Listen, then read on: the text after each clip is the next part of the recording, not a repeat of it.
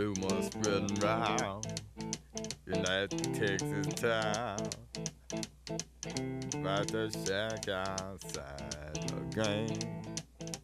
And you know what I'm talking about. Just let me know if you wanna go to that home out on the range. They got a lot of nice girls. Huh?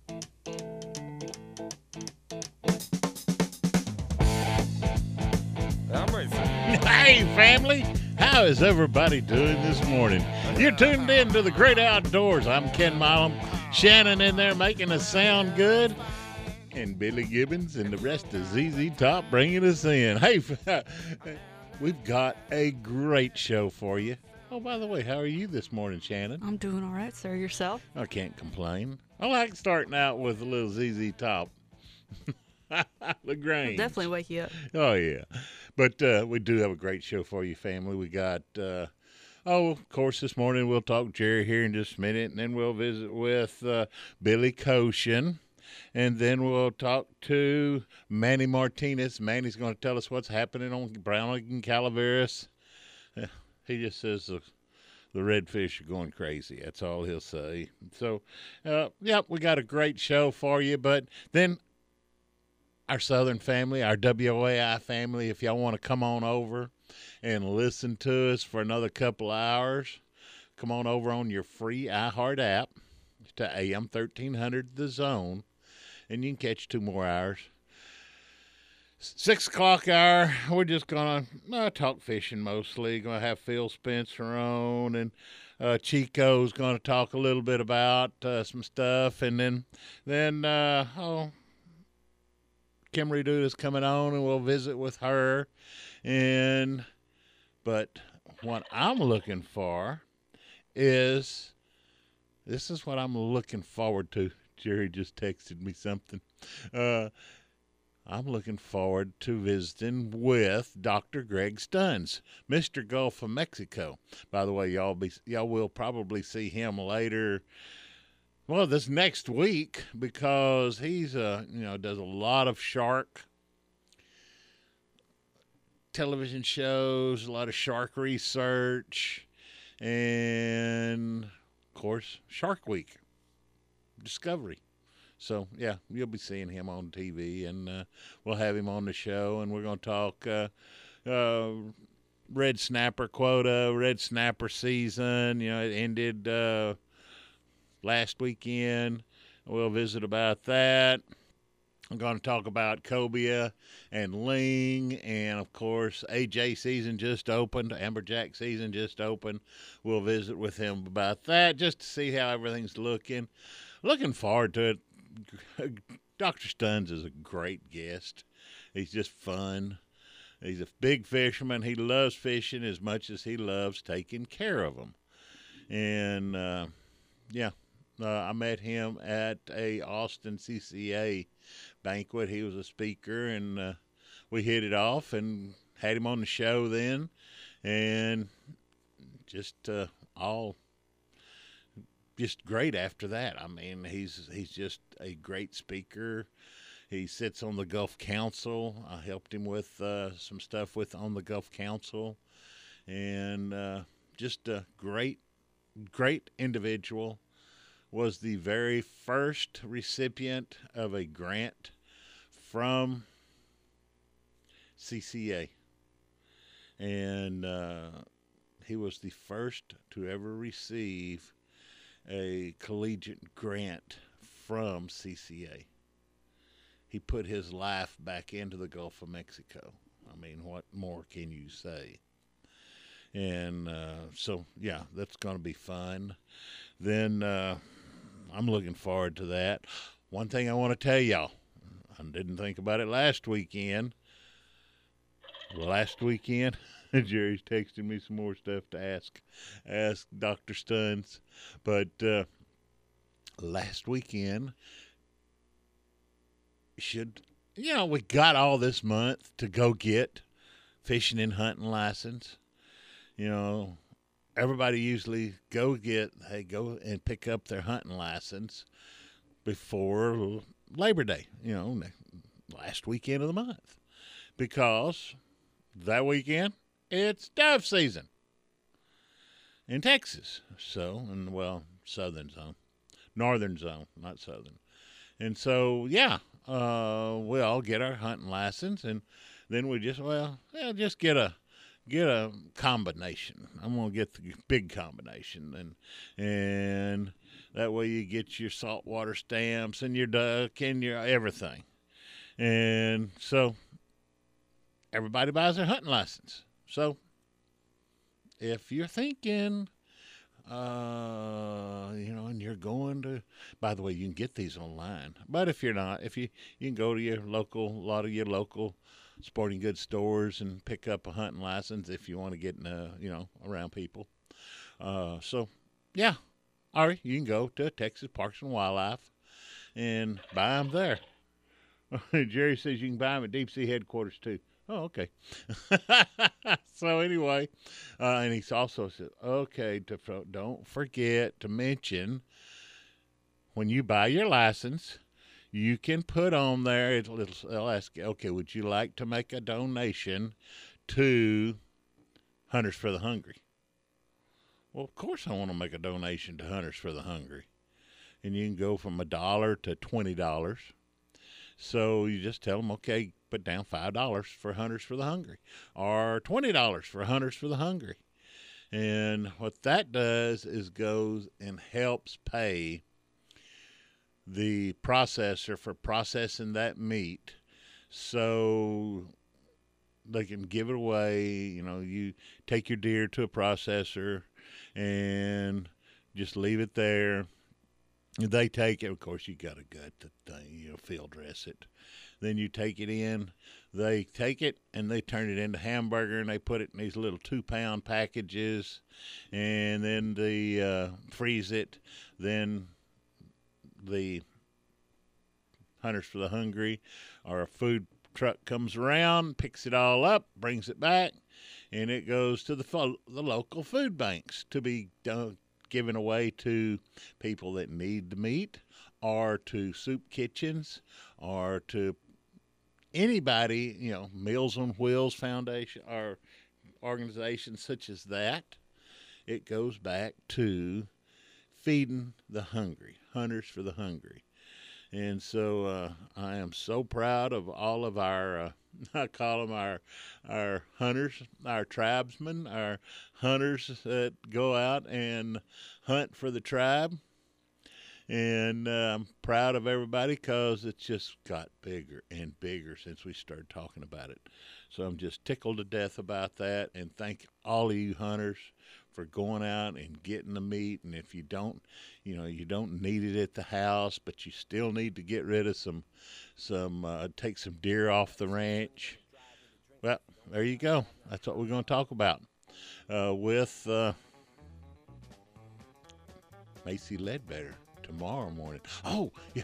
All you people out there on WOAI, come on over to AM 1300 The Zone tomorrow and you can hear Macy Ledbetter. So, yeah. So, it'll be fun. We got to get out of here. We'll see y'all on the other side. Y'all be good family. Just won't stall. With a four barrel carb and a dual exhaust with four eleven gears, you can really get lost. Got safety tubes, but I ain't scared. The brakes are good, tires fair. Pulled out of San Pedro late one night. The moon and the stars was shining bright. We was driving up Grapevine Hill, passing cars like they was standing still.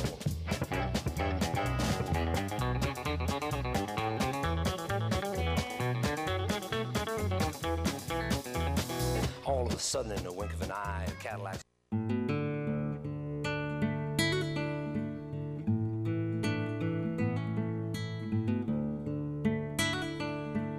Welcome back to the great outdoors on Austin Sports Talk Leader, AM 1300 The Zone, brought to you by United Ag and Turf. Now back to the Bud Light Studios and your host, Ken Milam.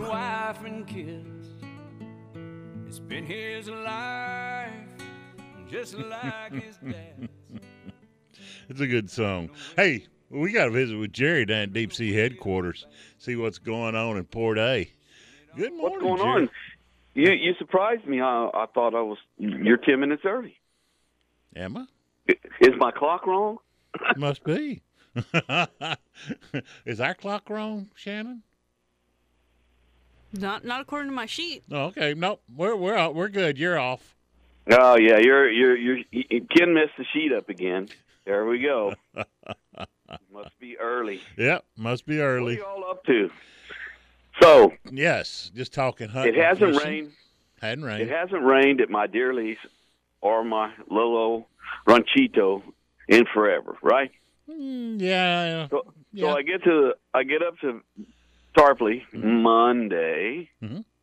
and um, I go out. I say, "Oh, I'm gonna I'll have some stuff I'm gonna spray," and then I got, uh, you know, got to feed and Yeah. do some other things, and and just you know normal stuff. Yeah. Whether it's five acres or five thousand, that net work never stops No. you know, and then you don't expect to find a dead cow or anything. But anyway, Mhm. so I get up there and I, I go on the hill, and I said, you know, dang, that's a dark cloud. And it commenced to rain on me. it rained for two hours. Well, Got an good. inch and got an inch and three quarters. All my feed get bags got totally soaking wet. Well, yeah. I couldn't I couldn't spray, you know. Of course it ain't rained a drop since then. No. Oh, nothing like the sound of a diesel in the morning. Okay. Cranked Uh, up. It hasn't rained boat. a drop since then. It only rained when I needed to go do something. I was glad for it, but you know, crazy stuff. Well, necessarily got, you stuff. got one boat cranked up. Which one was it? Was that the Kingfisher Pelican or the Kingfisher Kingfisher is out first this morning. Okay. I don't know why they're gunning her up like that. Uh, I'm gonna have to go check it out. I hope there's not a problem. He just wants to blow black smoke. Uh, yeah. You know what? We got those new engines. Yeah. They don't throw much black smoke. And they don't. Uh, they don't use much fuel either. It's Really? It's a cool deal. Cool deal. The Kingfisher and the new Pelican. I'm like, like I'm saving like forty percent on fuel. Good gosh. Yeah, and and they each gained about three knots Wow. as far as speed. Did y'all have six seventy ones in them, and then you put uh, new Cummins V eights in them, or what? Yep. Mm-hmm. hmm Okay. Yep. Got rid of the Detroits. Uh, get them all leaking son of a guns. Oh my God. Yeah, I know. I had one. Captain Keith would say, "Hey, I'm gonna go down and put oil in the engine." I say, "Okay," and I said, "How much did it take?" He said, "I don't know. I put a gallon in." I said, "Keith, don't do that. Check your dipstick. You know, just put a gallon of oil in there." He said, "Oh yeah, I probably needed more than that." Yeah. Holy cow! It's all over the bilge. Okay, well, what are, what are you going to do? Oh, as soon as I get out about 15 miles, I'll kick the bilge on. Yeah. So we got another phen- phenomenon going on around here. Okay. We got flying rats. Flying rats. Big, yeah, big flying rats. Okay. One flew right by me when I was getting out of my truck this morning. It's the second one I've seen in two days. are they and, squirrels? uh, Huh? squirrels or just rats that are jumping? No, they're they're they're regular wharf rats like we have here. Them big old fat ones with hair on them. You know, they flying. They got about four hundred mosquitoes carrying. Oh, okay. Holy cow, it's terrible here right now. I bet. We got seven days out. We got seven days out from that hurricane, and boy, they are here in force. I bet. We got a little bit of a breeze this morning, so I'm able to stand outside. Mm-hmm. I was going to cook outside last night. Mm-mm. No, no go, no Mm-mm. go. I gave it up. Gave it up. You know, I put on blue jeans and everything, and they're still trying to go in my ears and my nose, and Yep. ooh, Oh, yeah. like being in, in Alaska in June. yep. They- Okay, Okay. snapper season ended, folks. Yep. Last weekend. We're lucky because the kingfish are hot. Okay. and we were able to get ribbon fish for the first time in, since Hurricane Harvey Oh, all right. three years ago. Oh and no. uh, I mean, they are tearing it up. We're getting limits of kingfish on on every eight and twelve hour trip, Good guy. and uh, nice ones. At least at least one around fifty pounds every trip. Good um, gosh. and those are the ones you usually lose. You know, you know. I mean, and it is not it's not the customer's fault. They're not experienced. You know, and you know how big kingfish takes off like that. Well, what do you want to do? What do you automatically want to do? Jerk. put your thumb on the spool. Oh yeah, burn your thumb up. You know? Yeah. So most of those big ones we lose, but man, we day before yesterday, I don't know how much that thing weighed. I got busy, but we had a donkey Wow. out here and a lot of twenty-five and thirty pounders. Good gosh. So, so fishing's good. People are having fun, and uh, nobody's giving me a kingfish yet. But I've been standing out there at the fish wreck like little cocker spaniel, you know, giving them giving them the the sad eyes. But nobody's nobody's come forth yet. Nobody said. Maybe today. Here, here's kingfish. Uh, y'all been talking Yeah. about how good they are on that radio show. So Um, yeah, we're gonna take them home and eat them. Oh no, they ain't worth a dang. Yeah, so I've got the people here this week that go, "Oh, no more, no more red snapper. What are you catching? Kingfish? Oh no, I don't want any kingfish." I said, "Well, look, you just go catch them and have fun. yeah. You bring them back and you give them to me, and and I'll I'll do something with them because yes, I love them. They're Oh, great, They're good. good to eat, Fresh. Now fresh. but uh, fresh. Yeah. But it's mostly mostly kingfish right now. Twelve hour trips are, are catching some vermilion snapper. We're in uh we have amberjack season right now. yeah. I haven't really sent a trip just fishing for amberjack. You know, we've had Mhm. I don't know eight or eight or ten amberjack hit the dock here uh, this week, but kind of an incidental catch from from uh, the beeliner fishing. You know, Right. the vermilion Fishing bottom. Yeah. uh, when we're bottom fishing. Mhm. Uh, one big grouper. So when you're bottom fishing uh, in the on the deeper edges of the uh, of those rocks, Mhm. you never know what you're going to catch. Mm. And uh, it's another uh, same thing with the kingfish. Somebody's holding that rod and they get a amberjack bite, big amberjack bite. Well, they if they don't have the experience, it's it's probably not going to go good either. Nah, it's not. So we've been losing a few. Those amberjack, if if if they get if they're hot and they want to bite, you lose two or three right off the bat. They're done. Yeah, they're gone. They, They the will not follow bite. them. Yeah. You know, they're they're they. I don't know if it's that they move off a little bit or they just you know they just snap their mouth shut and and and won't bite. They're pretty pretty darn smart. hmm Smarter than the average fisherman. The yellow submarines. Yeah. Oh, I'm don't. You know, I want that barely legal one. hmm I'm all right with him. I don't want that ninety pounder. Oh, speaking, of, we're going to have uh, Dr. Greg Stunz, and that's one of the things we're going to talk about is AJ, and we're also going to talk about cobia and well, the lean cobia, some kind of deal they're doing right now with that too. So, uh, Yeah, we call them a ling here. Yeah, uh, ling, Some cobia, parts- yeah. Farther north of here, they call them a lemon fish, hmm but uh, they're a cobia, and, and that's my favorite fish to eat. Yep. And as far as uh, uh, deep water, you know, Gulf of Mexico, Yep. offshore fish, Yep. my favorite fish to eat. They're they're Let's wonderful and a great fight. A great fight. Uh, we have seen a few of them come to the dock on the private boats this uh, this week. Yeah. Yeah, they're, what they're doing is they're having a citizens tagging contest of some sort. So that's what we're going to talk about with him, and then we're going to Well, that would be very interesting because we catch a lot of undersized ones. Mhm. You know, they got to be uh, 40 inches now. They raise it. They have to be 40 inches now to keep it. That's pretty big fish, Yeah, and uh, more than three foot long. And uh, you know, that would be interesting. I, I'd like to know a little more about that. Okay, well, we're going to talk about it with him in a little bit. Plus Mako Sharks, plus Shark Week, plus COVID. So yeah, we're going to talk all kinds of stuff. You hear the music? Okay. Well, let me know. We got music already. Yeah.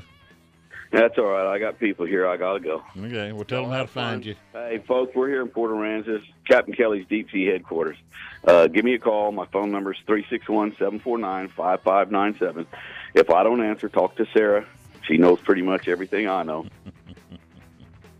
She's giving me the stink eye right now. Uh-huh. uh-huh. We'll talk to you tomorrow. How's that, brother? All right, yep, I'll be ready. Appreciate it. Hey, family, we got to run. We got Jerry. And now, next, we'll be talking to Billy Koshin here in a little bit. We'll see y'all in a little bit, family. Y'all be good.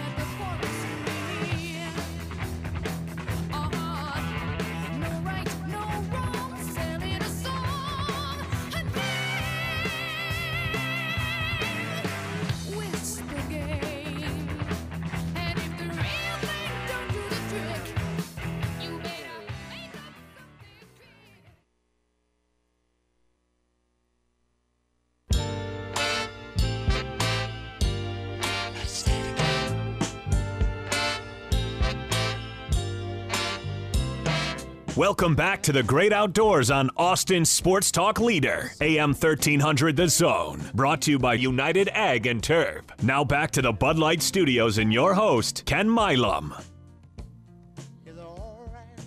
hey, family. We've got hold to Billy Koshin. She just tied her boat up. We can load up the customers, and uh, we'll visit with her before she gets out there and see what's happening in the, in the bays. Good morning, ma'am. Good morning. How y'all doing? Can't complain. Wouldn't do you good if I did. Yep, I know that's right. Well, And Did- it's hot. it's The hot. finally falling. The tide's finally falling back out. Uh, dang, my trailer lights keep flickering. Um, you know, it's it's a good day. My eyes open. How about that one? I understand that. You woke up. That's it. uh, a lot of trout bites. Uh, gonna wade fish today. My customer's gonna wade today, so it's great. Uh, I haven't actually been on the water in a couple of weeks because I blew my neck out. Yeah. I've been- yeah, I've been talking to doctors about this stuff. You know, every time you go to the doctor, all they want to do is cut on you, and I'm like, no, not right now. Later. So this this is gonna be your first first trip out before since since you hurt your neck and uh, go out and find out how everything is and you're gonna go wading and catch trout in the shallow water That's and stay it. cool and stay cool. I know why you're wading. That's right. That is so true. And I want to tell everybody, if you're coming down here, there's about a 12 foot gator at the uh, in Port Aransas. It's on the beach. So now got a t- what now? An alligator. Oh, you got the gator down there. Jerry was telling us about it. He, he apparently he travels around. Yes. and he was laying tanning the other day. I was like, doggone it. And so I was like, man, I just hope he don't come into the bay where I'm at today. Because, you know, there's a lot of trout and stuff, and he's got a full belly. I hope he's got a full belly. I know. I know, that's right. Because things you can't see. I know people say, don't sharks bother you? And I'm like, no. I can see them. I can't see gators. Oh yeah, yeah. So, so well here for long you'll have to go get your gator tags and start doing gator gator huntings too. You know, that is on one of my bucket lists. I want to go to Louisiana, and I've already been offered, so I think I'm going to do it. Do it once. Yeah, it'd be fun. That'd be that would be all right to go and go with Troy. Oh yeah. Shoot him, Billy! Shoot him! yeah, exactly.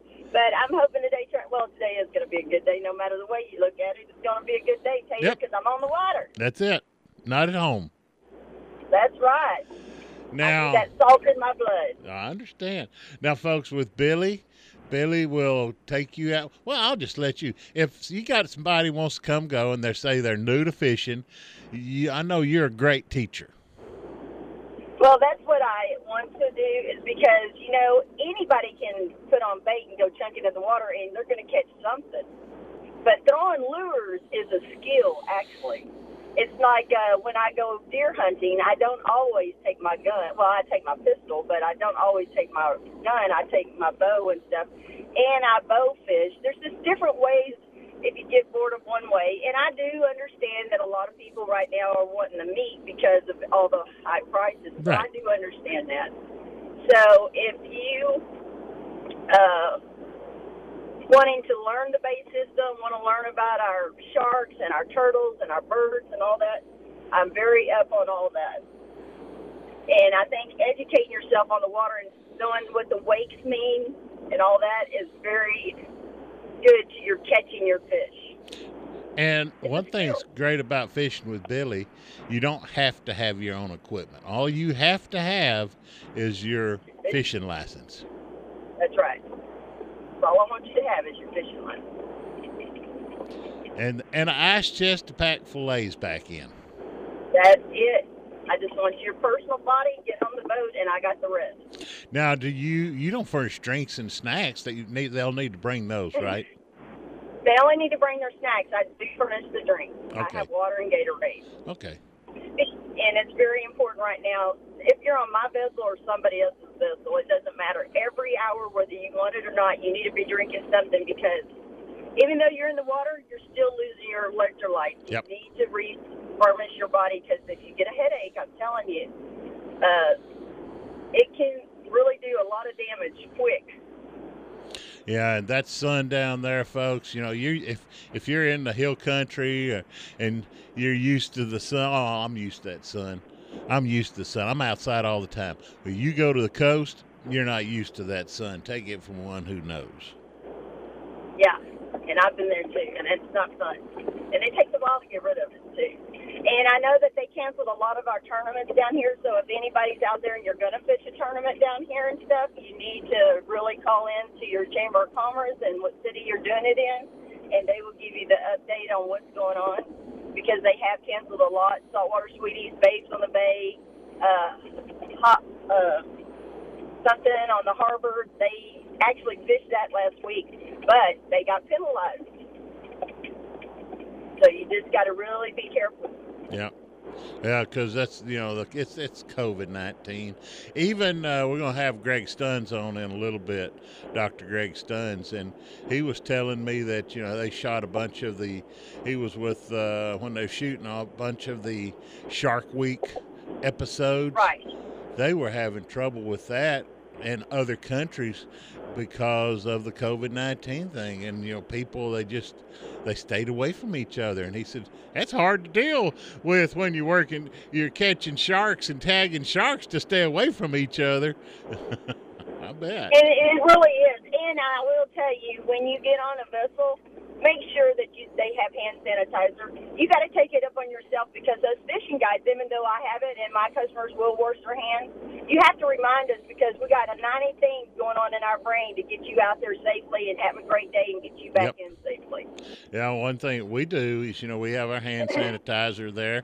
We have the uh, thermometer where you just point it at their, their their forehead and pull the trigger, and it'll tell you if they got a fever.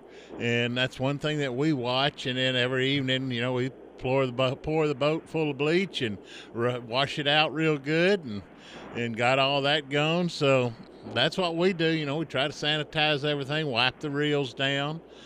It's just what we got to do to do what we do to have fun. That's right. And if we don't do it, they'll close us down. Yep, they will. Yep. So that's the reason why we do what we do. And we want your safety, and we don't want you to get sick. Nope, we don't want nobody getting sick.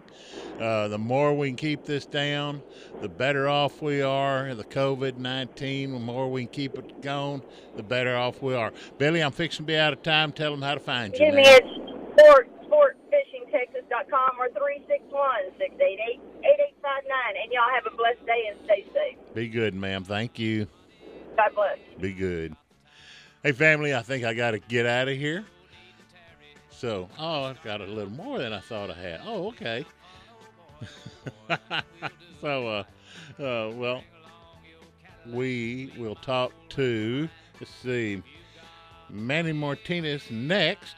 And Manny's going to tell us about what's happening on Calaveras and Braunig. Red snap, redfish are going crazy. So, we'll talk to him here in just a little bit and catch his what's going on there. Oh, you're turning the music up. I think I got to get out of here, family. Manny Martinez next. And if y'all want to jump in, 877 366 5489. Family, we'll see you in just a little bit. Manny Martinez next. We'll be talking Calaveras, Braunig, big red fish. See you in a bit.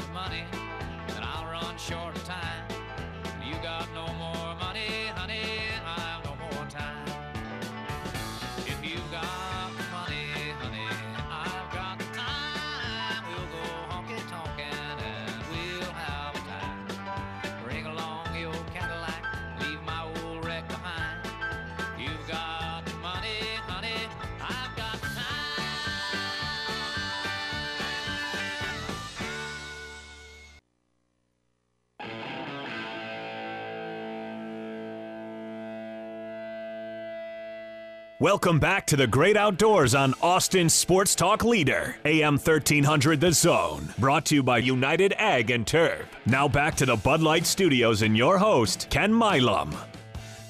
Hey, family. Well, we've got Manny Martinez. We already caught him, up, caught up with him, and uh, he's ready to tell us all about the big red, red fish he's been catching. And that they ain't little. He's been sending me pictures, and I mean, they some monsters he's been pulling out of that lake. So, Manny, I'm gonna just shut up and let you go. Good morning, ma'am. Oh, sir, Uh, sir. Uh, morning there, Milo. Uh, great fishing. Good morning to all of y'all. And Calaveras seems to be the hot ticket. Of course, the sister Lake Braunig is doing well too, in, in you know day by day. But right now, the water's pumping uh, towards 181, and uh, all the small rats are moving in there. So, you know, it's something different in there. But uh, when you get out between 15 to 25 feet of water, Mhm.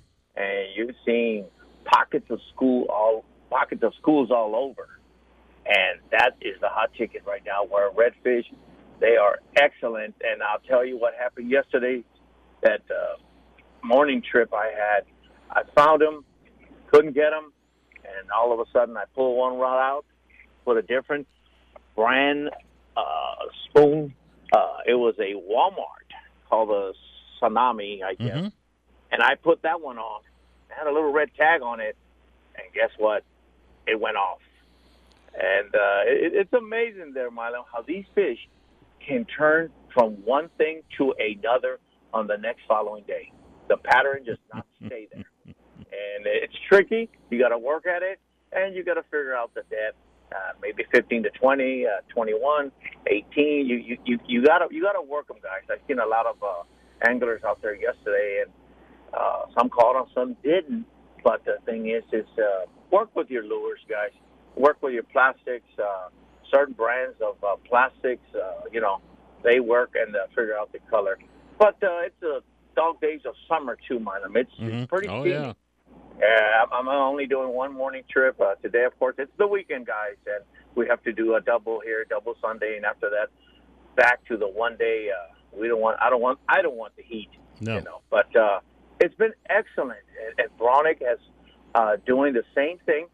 And uh, of course, Braunig is much smaller, guys. Uh, I uh, next door. It's only I think about two thousand acres, and Calaveras is four thousand acres. Okay. And of course, there's only other place, many more places you can look, search, rig, and uh, do a little casting. Mhm. And guess what, Milo? Do a little shrimping too. I got uh, several reports. I've seen people uh, uh, parked uh, throwing dead shrimp with the head Okay. on it. So uh, it, it, it's a big variety right now. Off the bank too. Uh, off the bank right now is doing great at Calaveras. I've had many reports, and of course I got another guy that works with me uh, and gives me the reports that the uh, banks are hot right now at this time. But uh, we got to be careful, guys. Uh, COVID nineteen, you got to you know take care, Yep. wear a mask, and, and uh, you know be safe out there, everybody, because uh, it's for real. That do I uh, I I do know that as a fact. Yep. So, uh, but uh, everything's fine, Marlon. Uh, uh, another thing too, I can throw in a couple of few blue cats are blowing up too uh, on the downriggers too. Believe it or not, Marlon, trolling with a spoon or a plastic, Mhm. and guess what? You got your ten to 15, 20 pound Good gosh. blue cat. You know, little big blue cat. That size blue cat, they fight. Yes, yes, sir. They- It's like you uh, reeling in, and all of a sudden, wait a minute, Manny, uh, it's too heavy. And I said, wait a minute, and all of a sudden, uh oh, we got ourselves a blue Oh yeah. cat. You can tell. So uh, it, it's a, it's a it's a big a big uh, uh, plus for for all of us out there. That you know the redfish they can they sometimes be stubborn, Mhm. but uh, you know a lot of the veterans out there, there's three of us, and um, you know we'll figure one way or another. You know, but uh, that's why they call it what, Milam? Fishing. That's what it's called fishing. Yep. Right. it ain't called catching, it's called fishing. This time of year especially. Yes, sir. Yes, sir. And of course, next month we'll talk about the spawning season, uh, Braunig and Calaveras. Uh, it'll be excellent. Remember, guys, these fish are exactly the fish at the Texas coast. hmm Uh, but here, they grow their eggs. The male does his thing, but the only thing they do not do is hatch. Yep. But they go through the motions, man. Yep. Believe it or not. Yeah, so it's all good. Uh, water temperature right now at Lake Cal is 95. Good. Gosh, I already done. So, and then sometimes uh, uh, by uh, the evenings, uh, I'm not there, but I know it's about 100 to 105. Uh, Braunig in front is probably 110 in the front where they discharge the water. But guys, believe it or not, redfish and, and, and they go crazy with uh, the southeast wind, Yep. which brings them.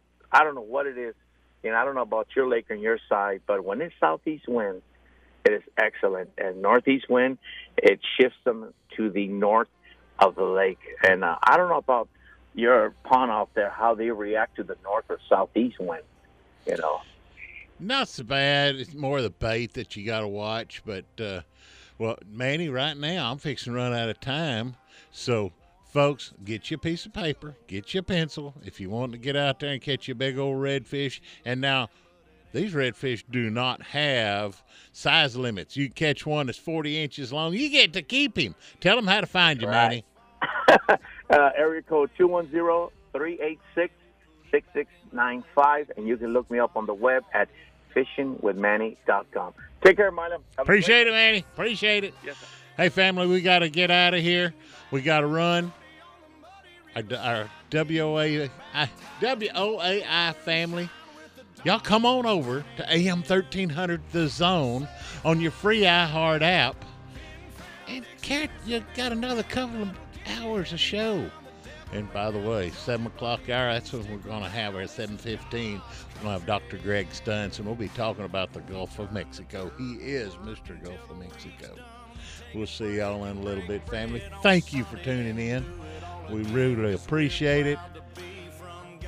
And the great outdoors, you know where we do it. We do it in the state of Texas, and like Blake says, in God's country. See y'all next week, family. Holy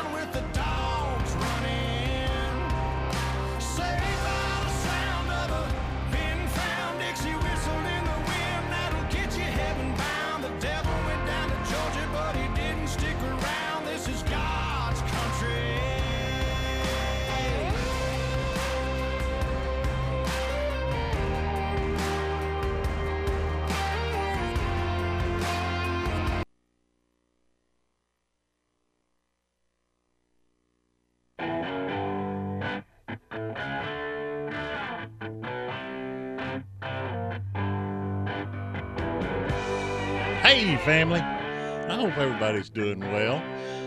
I have got so much to talk about. We've got such a great show lined up. Seven o'clock hour. Greg Stunz, Dr. Greg Stunz, Mr. Gulf of Mexico. We'll visit with him here in a little uh, next hour.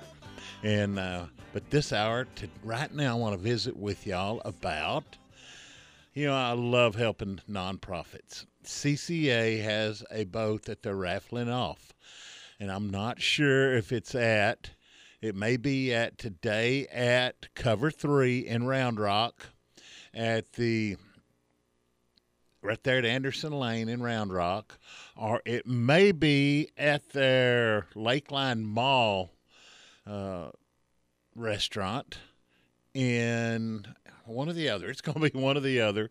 Uh, I'm kind of confused reading all of this, but let's see. Last week it was at Cover Three in Round Rock, and next week I guess that maybe this is this week at Cover Two at their Lakeline location.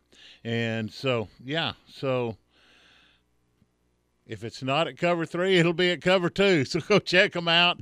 And also, they're they can raffle. They, they sell the raffle tickets. They're making a little money off of it that way. And great looking boat. I mean, it's a great looking boat. They're going to raffle it off on their and see. They're going to raffle that thing off. I got it all wrote down here. Hang on, got to read. Uh it's the later part this week, this month. I think it's 25th. I'm not reading. Uh, also, be sure to talk about oh, Covert in Bastrop.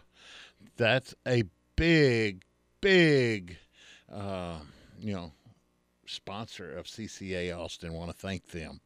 Also, DCA Construction in here in Austin, and got to send them a thank you and a shout out.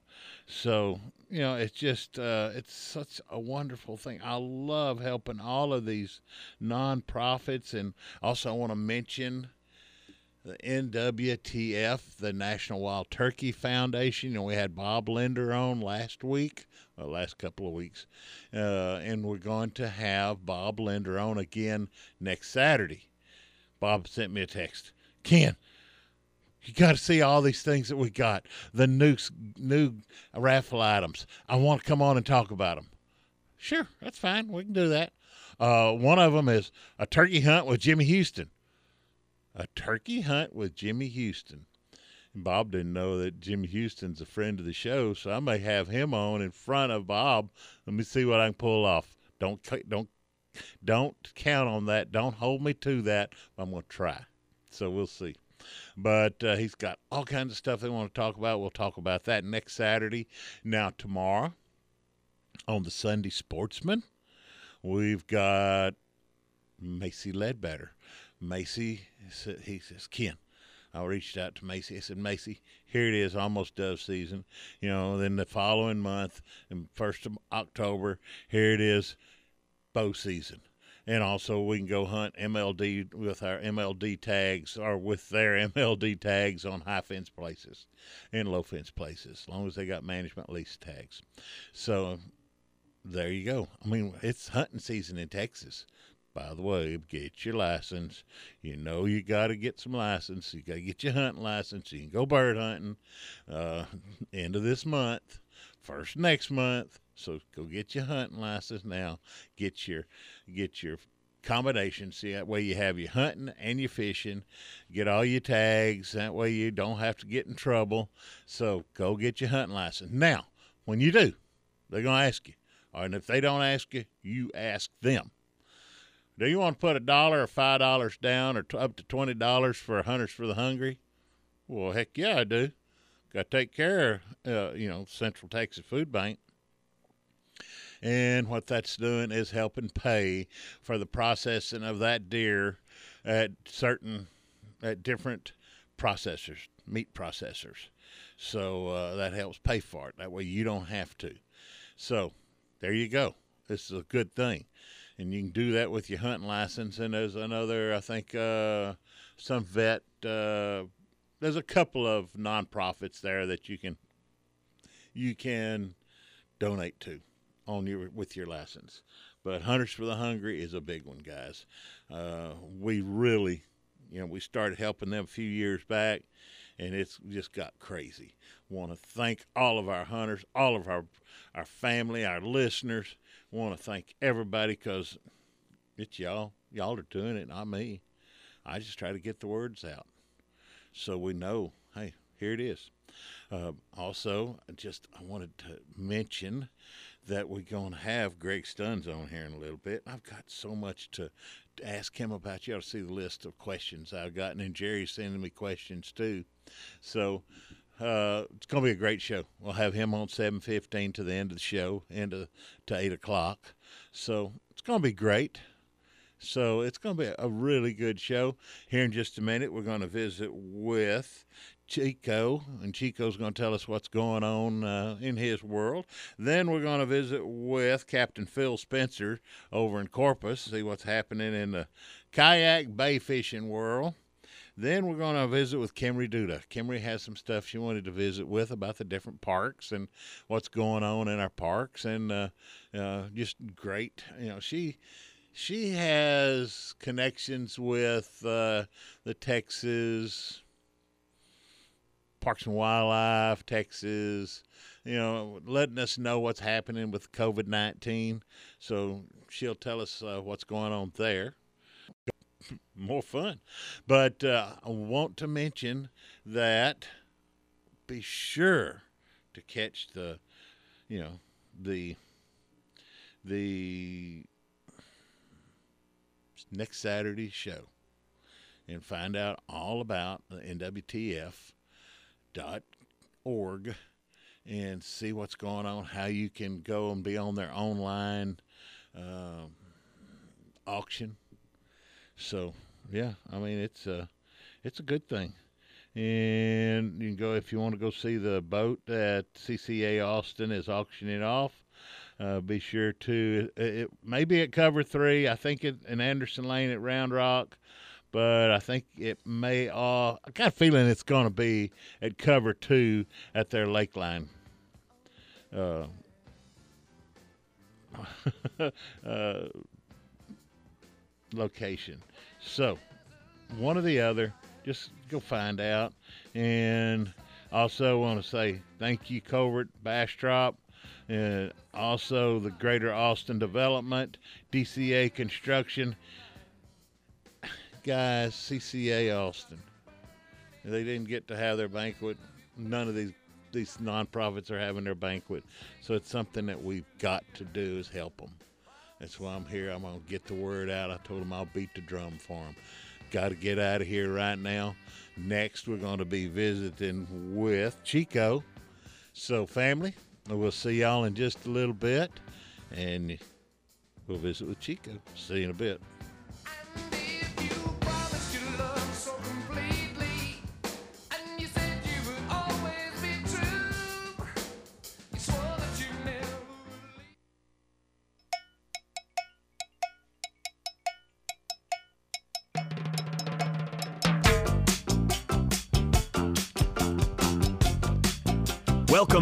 The great outdoors on Austin Sports Talk Leader, AM 1300 The Zone. Brought to you by United Ag and Turf. Now back to the Bud Light Studios and your host, Ken Milam.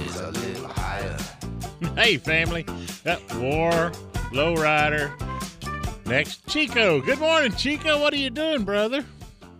Well, I'm having. You know what? I've already had to start another pot of coffee this morning. So I Gosh, you've been up early, a long time.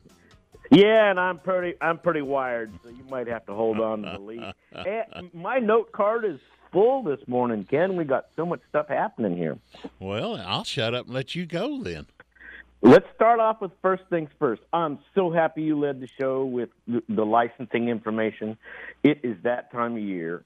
Yep. And I want to remind the folks that again, this is if you if anybody has any reason that say I don't have enough money, I really don't donate to these types of things. The best way to spend some money is to get out and get a license. Yep. This really puts your money into Parks and Wildlife. And a lot of people think Parks and Wildlife is mainly a law enforcement wing, and it's not. You don't realize how many scientists and all the biologists that, that, that come from there that do so much for us out here. And, you know, Texas is in the top, the top of the nation in wildlife management and in basically land management here for so many pieces of land that are privately owned. But to manage our lakes and and these BLM lands, it's it's a huge job, and that's the way we support it. Yep. I think you- along with that, you've been talking about CCA, Mhm. And I mean, the, the, the banquet didn't happen. That's when most of the donations come from Mm-hmm. every year. So I'd like to encourage people as you do that, set aside another thirty dollars. It's only thirty dollars a year for a membership, and it goes so far, and it really does support some of the other political types of entities uh, and and efforts that that people like to do. And you can get involved. You can actually let CCA know, you know, exactly what your needs are and your and where you'd like your uh, political weight to go. And uh, it, it's it's a, it's a really good way that you can lobby. On, I mean, that's where our lobbyists come from is places like that. So please please support those things. They they need the money, and that is something that really gives back to us. We we get it back in spades. So uh, I like like to. I'm so happy you led with that. Well, CCA Austin, you know, they they make a lot of money. They take in a lot of money. And what I love about any of the CCAs in Texas, you know, we work with San Gabriel, we work with CCA Austin. Yes. Well, we Mhm. even work with uh, Lone Star. Uh, Any chapter that asks, that's right. all that money goes to our Texas Gulf Coast. It doesn't go to Louisiana. It doesn't go to Florida. It doesn't go to Alabama. It goes to our Texas Gulf Coast to help our Texas Gulf Coast for our kids, kids, kids. So that's why I love That's helping right. them. And for the thirty dollars, I mean, you even get a good uh, a magazine that comes monthly, and it's really one of the best outdoor magazines you've ever had. So it's worth it. And along with that, today I'd like to t- take just a moment here and, and thank a good friend of the show and a good friend of Keep Austin Fishing, uh, Mr. Dave Terry with uh, Texas Parks and Wildlife. He's announced his his retirement. Oh no. So Dave's going to Dave's going to. Well, no, that's a good thing. Well, that's a good thing. Yeah, it is. ano- another man, another good man that has spent a career out there. You know, uh, these guys go to school and and then take that education and come out and and work for the state of Texas and Texas Parks and Wildlife. And Dave's done a great job. He's you know, a good public liaison and and and working with the kids and everything. And such a good friend of of of Keep Austin Fishing and the show. So you know, congratulations, Dave. Yep. Sit down and relax. So Yep. that's a pretty good one. I wanted to make sure I brought that out today. What else we got? Oh, Well, again, Mhm. HEB. I was in HEB. Oh. We've been talking about it. hatch peppers. Um, it is green chili season. Mhm. And a lot of y'all don't know, but you can go to. It doesn't happen. It's this. We're talking about a ten day window or so here Yeah. to get out and get your fresh green chili. Mhm. And HEB has it. They are one of the largest buyers in the nation of green chili because it's so popular here in Texas and New Mexico and Arizona. And a lot of people don't know how to prepare their chili. Well, guess what? Ken and I have a series and a couple of videos out there Yep. that you can go on Ken's page, Ken Milam's The Great Outdoors on YouTube, Mhm. and we've got we'll tell you how to roast it. Yep. You can learn a lot about chili. uh, You know where to get the mild, how to get the hot, how to package it, uh, and definitely how to prepare and roast it. It's out there, but I did see now that they have the bin roasters in front of HEBs. Uh, this is the first time this starts happening in Texas. So it's a lot like when you drive through New Mexico when Mhm. you go buy your chili. Just have it roasted right there on site, and you can bring it home and peel it and freeze it, and it's ready to go. And a lot of people don't even peel it; they just freeze it like that, and then peel it right before they eat it. But um, how's your stash going, Ken? I'm getting a little low. I may wind up at HEB here in a little bit. Then, after after the show is go over, and then I may go check them out and uh, see if I can pick up. Because the earlier you get them, the more the milder they are. You told That's me right. that one wanna- last year. And, and you might want to ask them, you know, because they're they're they'll have different batches. But this is that early season, which Texas gets the early season. Mm-hmm. We buy that up.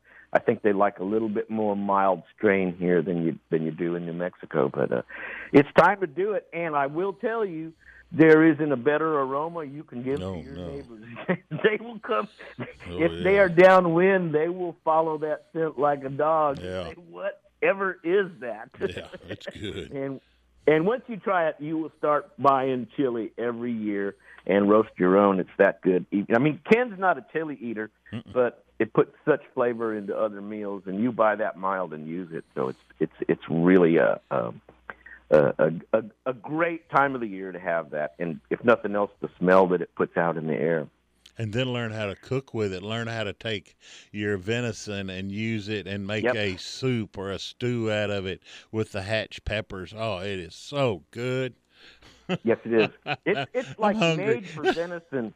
Yeah, venison and elk. It you don't know how chili green chili pairs with that Oh, that's good. so well. And in almost any way you do it, you just put the chili on the meat, and it's it's somehow it's just really good with good high iron uh, or a, a meat that has high iron level in it, uh, like game meat does. It, it works really well. So, what else is on my list? Oh, I made a note about the gator in Port Aransas. and Billy, uh, who who who was talking about him? Billy was. Yeah, Billy was. There's a what I think. gator on the beach. I think that's a ploy by the Chamber of Commerce to just get more people to go down there and look at it, right? Oh, Jerry was talking about it last week. He said there was a about a ten or twelve foot gator just walking around town. I'm sitting there, really? Well, at first glance, I thought, well, the Chamber of Commerce ought to be kind of like shrinking down a little bit when they hear that. And I'm like, no, I know Texans. If there's a 12 foot gator on the beach, let's go. Yeah, they'll get down there. Well, let's take a selfie with him. Gators Get move fast. Bring some chicken. Yeah, yeah, that's it. Gators move fast. Remember that. yeah, they do. A 12 foot gator can really cover some ground. And, Yeah. you know, I did years ago. There's a video somewhere on one your page or my page when I went to Hebert's Gator Farm, and I got to wrestle a gator. and, and it's true. I'm five foot six, and I wrestled a gator. Except for the gator was three foot, and he still kicked my ass. they, they use that tail. And, and of course, after the girl kind of taped up the mouth and everything for me, it was no problem. the girl. Oh no. and see, and see, they they they have a hard time of opening it, but when they come down, they come down with some force. Yeah, they do. But if you really do want to wrestle a gator, you can go to Hebert's and Hebert's Gator Farm in, in Houma, Louisiana, and they'll they'll tape one down. They'll tape the mouse down and go catch it for you and put you in the pen with it if you like. There's your gator. You wrestle him a little while there, Right. son. and and let me tell you, I was in pretty good shape when I did that, and I you still can't hang on to a uh-uh. three or four Uh-uh. But footer that's right. very easily. As soon as that tail comes around, it looks for your face and it finds it. Yeah. And that twelve footer. Mm-mm. uh-uh. Uh-uh. We were there. They were feeding a 15 foot. I forget his name. It's the big, the big boy there. Is something to see. I bet. I bet. It's you will ne- you. They put it behind a big chain link fence to do it, and and right away that fence is not nearly big enough or strong enough. I bet. Fixing to be out of But- time, brother. Tell them how to find you. Well, you can find me on the original Keep Austin Fishing on Facebook, and you can find me on Ken Milam's The Great Outdoors on YouTube. Uh, I mean, uh, you know, soon we're doing some stuff for the Institute, uh, the Higher Institute of Pondology. You might see coming up soon. So keep an eye out. We're out there. There you Your next. See you in a bit.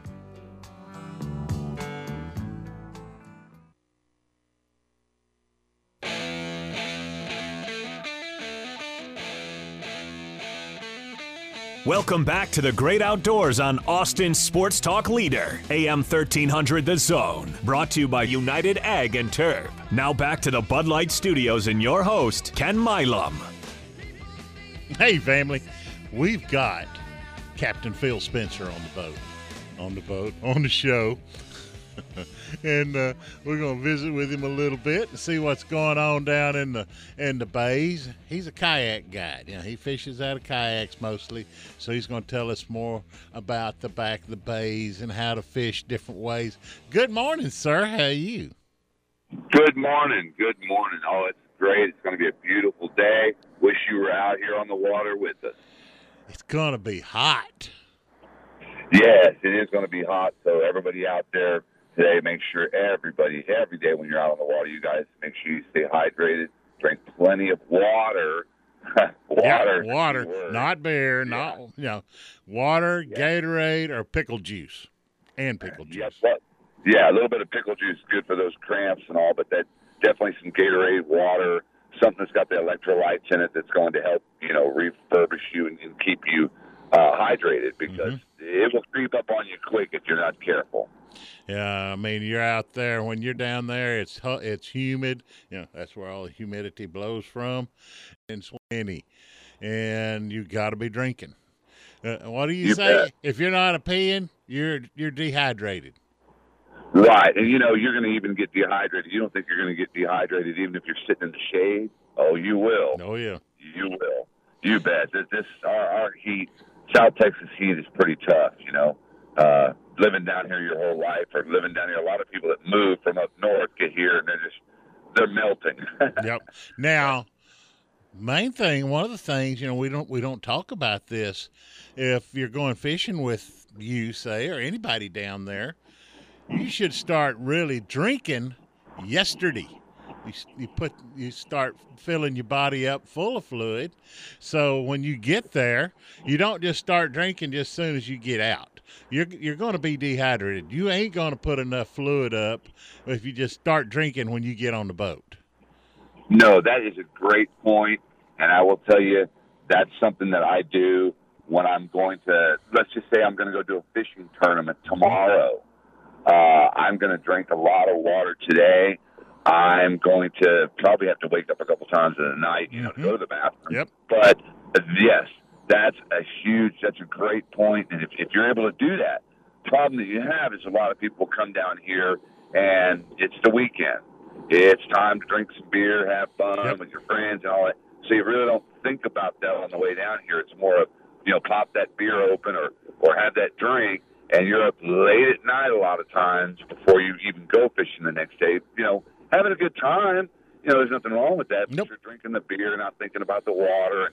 That does happen quite a bit. But uh, that's a great point. If you're able to do that the day before, and you know, and you you know, you can do that.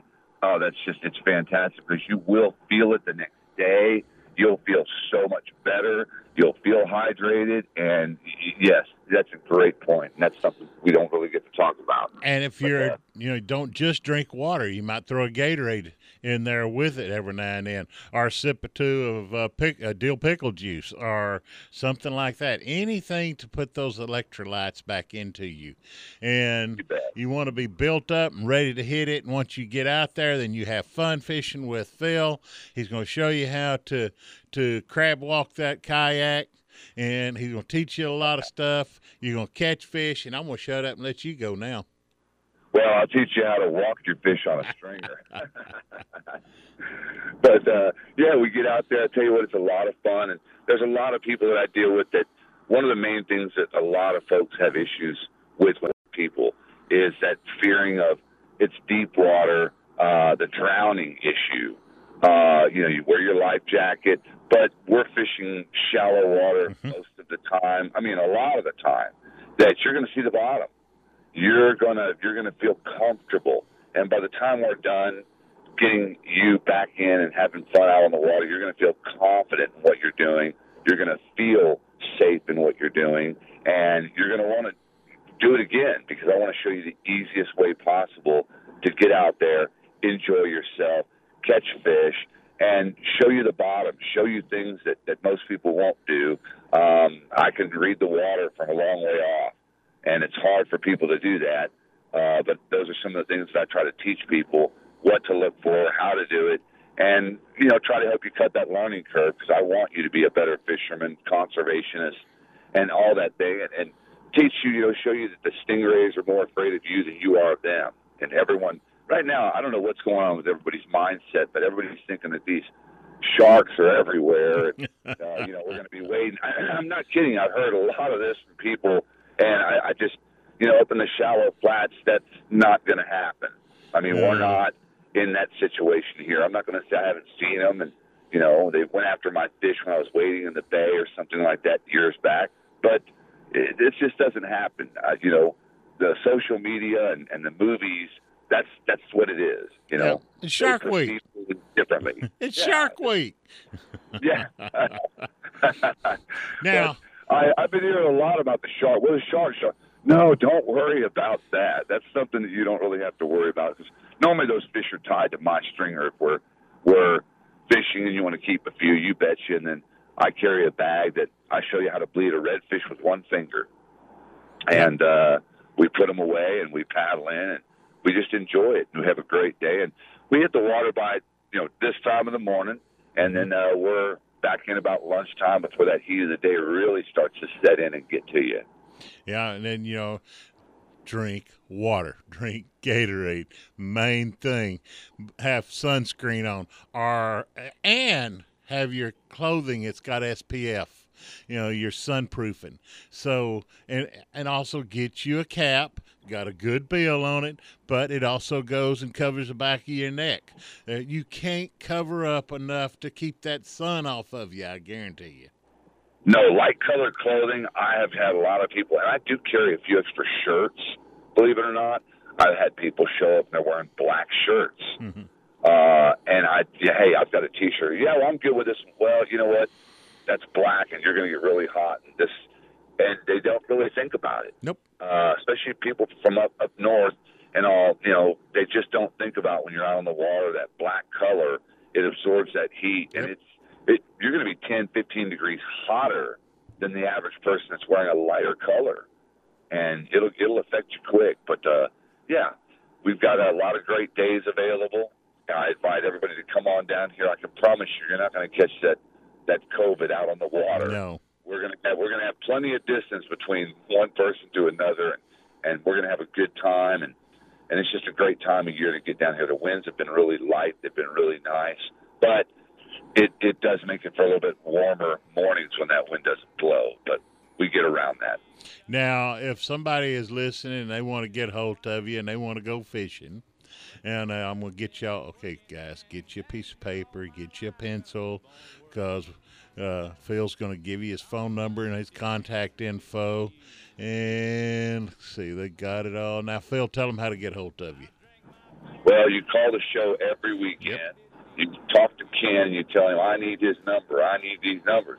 Uh, you can call me at 361 815 4240. You can look me up on the Keep Austin Fishing, Texas Kayak Fisherman. Look up the word Fishman. I'm all over the place.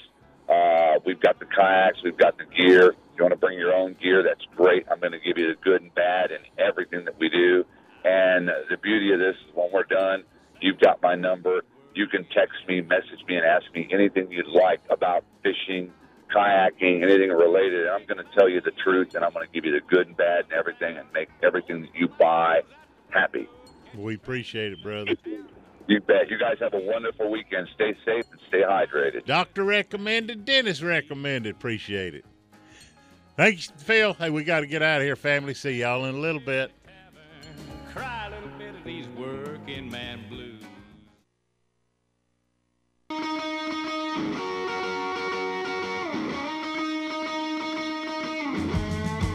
Welcome back to the great outdoors on Austin Sports Talk Leader, AM 1300 The Zone. Brought to you by United Ag and Turf. Now back to the Bud Light Studios and your host, Ken Milam. Hey, family. Yep, we found her. We got Kimry Duda on the phone with the Expedition School. And uh, Kimry says, Well, I'm just going to let you talk. I, I don't know what you, you said we got to talk. Let's see, license. We need to talk COVID. We need to talk parks. So I'm going to let you take off and I'll fill in. Hey Ken, good morning. Good morning, ma'am. Well, I'm I'm so happy to be talking with you this morning. I'm just finishing up purchasing my fishing license for the year, and I'm just I'm tickled because I'm using the app for the first time, and I can't believe how easy it is to navigate. And for forty-seven dollars, I get an all fishing pass through August thirty-first, twenty twenty-one. Mhm. So I'm pretty excited. And you can get it online. You don't have to go be around people. No, I'm doing it right now on my app while I'm having my coffee and my juice, and I'm just like, You're doing it on your phone or your your tablet. That's exactly right, and I get to donate to the Texas Families for Hunters for the Hungry. In addition to getting my license, it's fantastic, and I get to donate to the Texas veterans. So they've really done their homework here with the app. I'm I'm pretty pretty impressed. Yeah, I mean, uh, it's so great with with the Texas, the Hunters for the Hungry. All that money is you can donate from one to, I think, twenty dollars for, for Hunters for the Hungry. That money goes to pay for processing the animals that the hunters bring in, and then that meat then goes to the soup kitchens, goes to the needy that needs meat. You know, meat is the hardest one of the hardest things to get to give away. And so any of our hunters, our, our hunters and, and our, our people that get out and they have places, they have a property and they need, got way too many deer and they need to take them out. Well, you can always, you got lots of tags. You, most people can't eat all of the meat that their tags, that the number of tags they have. So you take that animal, you take him to a processor. You tag him first, of course, before you take it to the processor. Donate, you know, donate it to Hunters for the Hungry. They take care of the rest of it. Of course, you have to field dress it, but then. You, that meat then goes to soup kitchens, uh, to uh, church groups, anybody that's going to feed people that goes to them. It's two pound chubs, it's hamburger meat, great, good, wonderful, fresh, non-GMO protein. It's you know it's it's it's not fed out in a park in a feedlot. It is fed out in the wild. So yeah, it's good. It's good organic protein. And that's full circle and big picture, and you know how much I love that, Ken. And the app is the Outdoor Annual, and it's real easy to find. Just type in Outdoor Annual, and it will take you just through a lot of great information from species identification to the latest bag limits, you know, the latest closures, and this is for hunters and fishers. And so anyone who's interested, the Outdoor Annual. Now, if you want, if you're coming from your your laptop or your home computer, you can go ahead and type in the the website, which is you know, uh, Texas with F G S A L E S. So that's Tango X Ray Foxtrot Golf Sierra Alpha Lima Echo Sierra. Did you get that, Ken? I got it. yeah. yeah, so I mean it's fantastic. I mean, it, again, that's T X F G S A L E S. So that's T X F G Sales com. So really good information there, and you can purchase your license right now, which is great value, as you know, because if you purchase it in August, you get a full year of fishing and hunting. And you get your hunting license, you get your fishing license, you can get your combination. Now, a lot of people don't really, a lot of people did not know that if you're just going to go fishing a day or two, say you can buy a three day fishing license. You can even buy a one day fishing. One day fishing license? Wow. Yeah. Yeah, one of the questions we had recently when we took a group of kiddos out fishing was do kids need a fishing license? Uh, if they're under 17, no. Yeah, it's and you know one of the things we were really excited about was just how excited the kids were to catch their first fish. Mm-hmm. And you know we're using reels and we cut the barbs off the the hooks because you know I fished in Canada and once once I got the once I got hooked in fishing in Canada and, and fishing without a barb, I said, well, this is a whole other level. And plus, it's really nice for our guys because it's just a lot easier to get the hook Yep. out and teach the kids to to get the hook out as well. When you're fishing without a barb, you got to keep that line tight. If you give him a little bit of slack, they're gone. Keep that line tight when you're reeling that fish in. That's right. And I, you know, it's just the art of fishing. And I grew up fishing with my dad and my brothers. Know, we had so much fun. And it's just such a joy passing this gift on to the kids and just seeing the joy of just that connection. And, you know, that's why I love these bigger organizations that are really doing a positive impact for our community. Uh, you know, and I have no problems donating to to Texas families for you know the hunters for the hungry because you mentioned it was just full circle. You know what we catch, what we hunt, we can we can get in, they process it and, and get it to those in need, which I love. Yep, it's great. I mean, uh, that's what is so hard is to get meat, and uh, it's a wonderful meat. It's very good for you. It's better for you than chicken or turkey. That's right, guys. It is. Deer meat and venison is better for you than chicken or turkey. So yeah. And yeah, and you know, Ken, I've just just pivoting here. I've really loved the show so far. Listening to Chico and and and the the drowning and the hydration pushes because really, you know, we just need to stay safe. There's a lot of information on COVID, but we do also need to remember that it is hot out there, like y'all mentioned, It's triple digits. And I love how y'all are talking about drinking pickle juice and the balancing the electrolytes and wearing life jackets. This is all so important to remember. In addition to wearing that mask, and you know, as you know, I'm a first responder, and a lot of my colleagues are are working in the emergency room on the front lines and responding to these emergencies, and they are busy, still busy. So just thanks to everyone for helping us mitigate everything and and, and wearing that mask because I know we're all traveling. How you know whether it's inside our counties and outside of the counties. So even when you go in to run to the washroom or grab a, uh, you know, an electrolyte drink or, you know, fresh baked whatever that you can find that's delicious in Texas, whether it's a kolache or, or you know, just some ice cold lemonade. Wear that mask Mhm.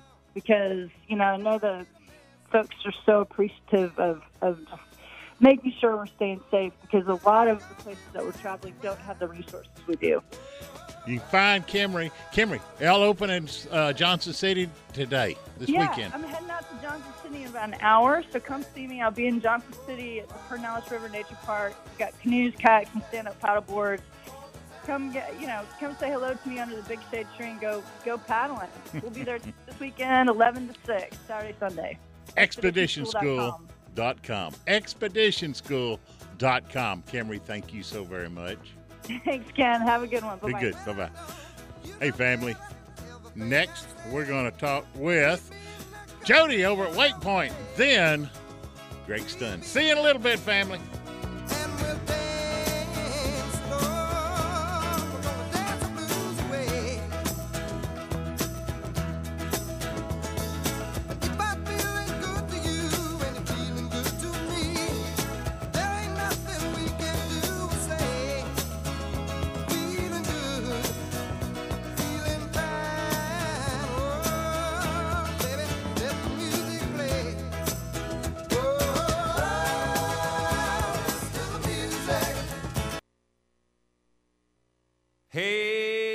Mr. Bartender, please don't be so slow.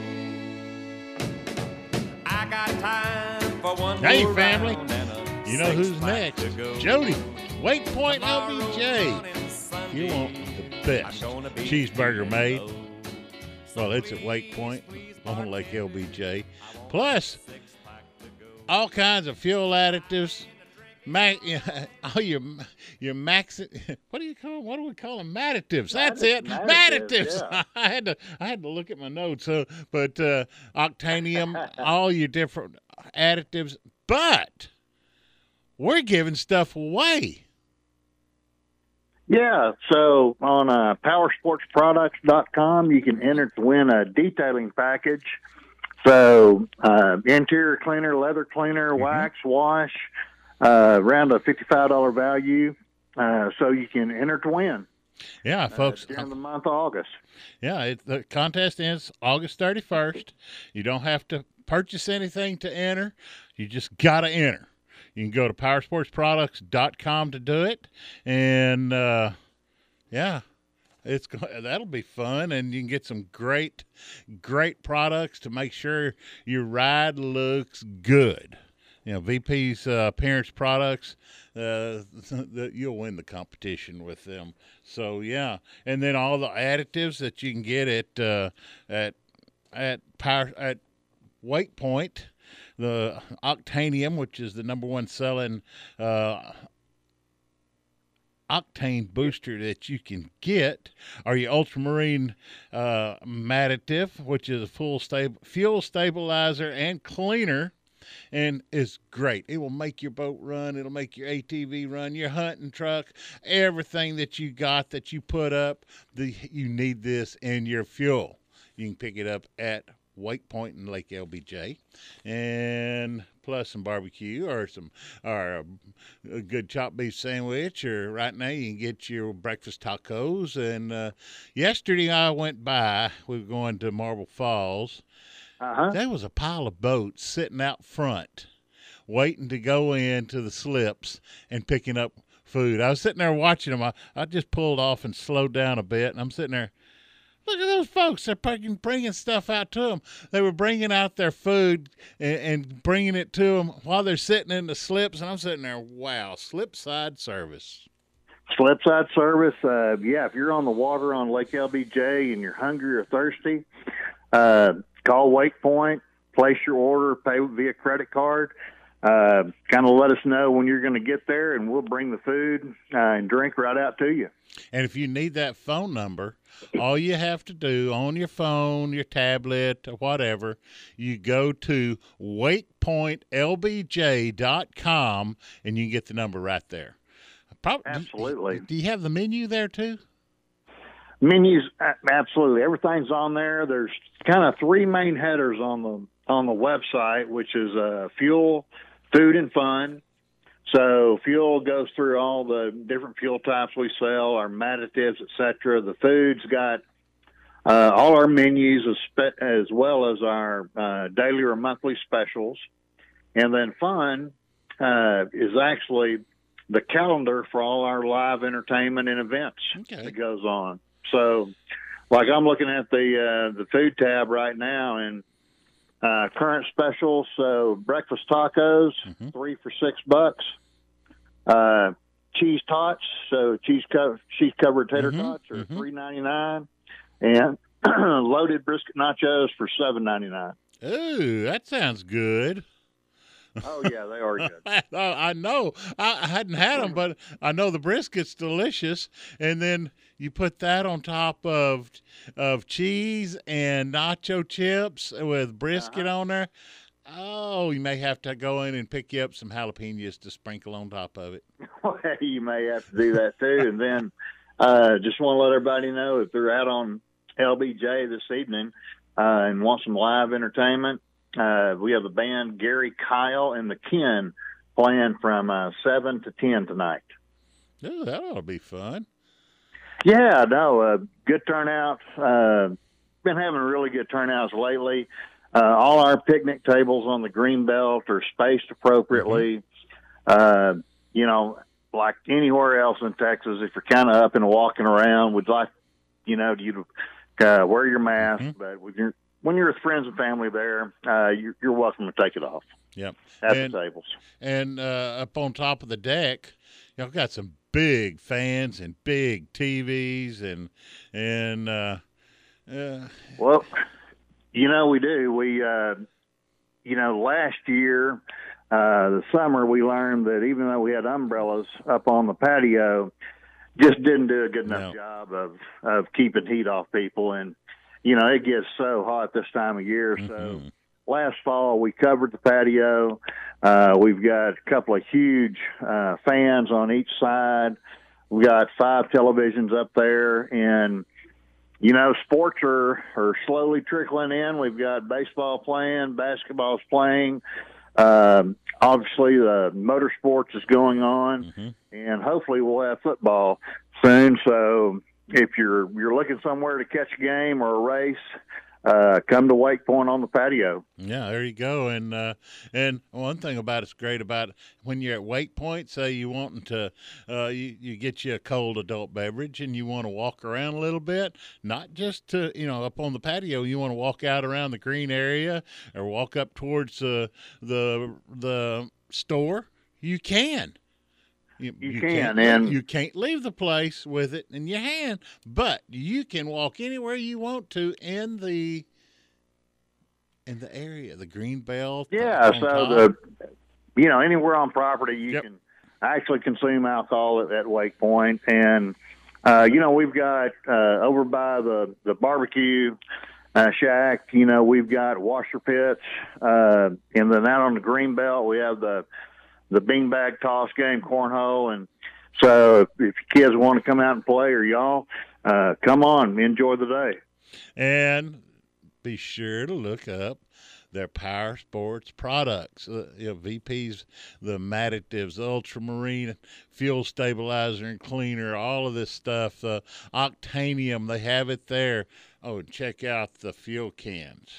Uh, you know, everybody or nowadays you get your your gas can and it's got those screwy dang you know safety valves on them Right. y'all got the Right. good ones i mean you just turn it up put it in the hole and it'll run out just like they do at the indy cars those are the kind of fuel tank fuel cans y'all have Well, the the VP fuel cans are really nice. It it really surprises me um, how many we sell out at Wake Point.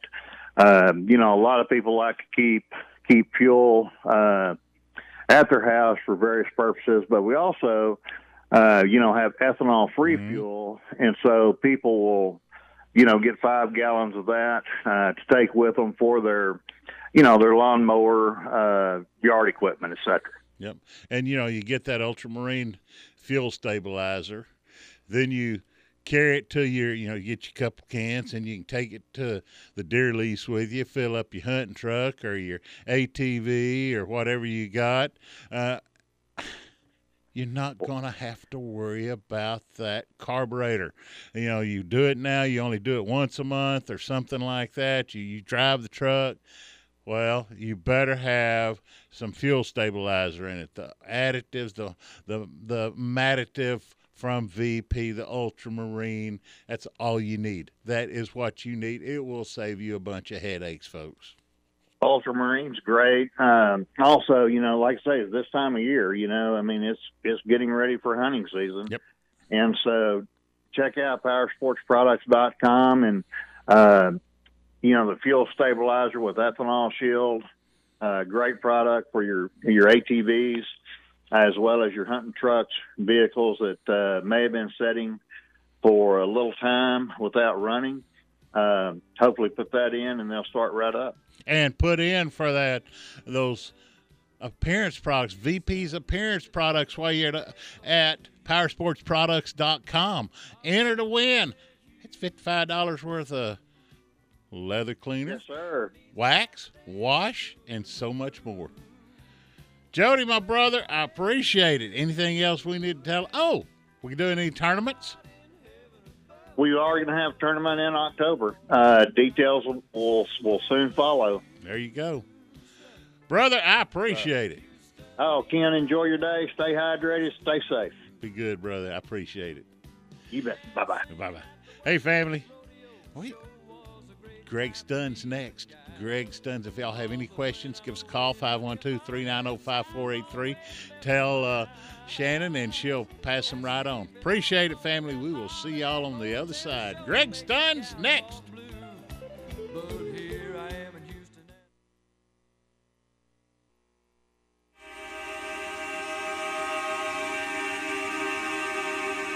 Welcome back to the great outdoors on Austin Sports Talk Leader, AM 1300 The Zone. Brought to you by United Ag and Turf. Now back to the Bud Light Studios and your host, Ken Milam. Hey, family. We have on the phone with us Dr. Greg Stunz. I have been looking so far to visiting with Dr. Stunz about the red snapper, the redfish, the trout, the AJs, the the ling, mako sharks, even COVID nineteen and Shark Week. Well, let's see. We got let's see. We got three segments. Yeah, we should be able to fill it up with that. Good morning, Doctor. Good morning. How are you? I'm doing good. And yourself, sir? Good. It sounds like you got a full agenda, that's for sure. Are we uh are you sitting out looking at the bays right now? uh, well, I am. I'm looking at a beautiful morning down here in Port Aransas, so it's, it's looking really good. I'm sure there's some fish being caught right now. I bet you there are. I know that uh, we just we talked to Jerry about five, and and he says, yeah, he got got the pelican going out, got the kingfisher going out, Gulf eagles going out. Uh, king, kingfish have been going crazy. Uh, all of a sudden, they and he says nearly every day somebody's bringing in a fifty plus kingfish, and he says they're mostly weighing about twenty five to thirty pounds, with a few footballs or or uh, blackfin tuna starting to show up, which we'll see more of those before long. But it sounds just like Gulf of. Mexico's doing great. It is, it is, and uh, finally, you know, some good weather rolled in. You know, of course, we had on the heels of Hanna there, it was Yep. a little windy, but um, the around it and after has been great. So the fishing has been good, both inshore and offshore. So that's that's great news. All I know is every time we'd call Jerry and talk to him, he could not keep from telling how wonderful the red snapper is. How many big red snapper they were. uh, They were averaging most of them eight to twelve pounds with some twenties thrown in. So now snapper Yeah. season's over.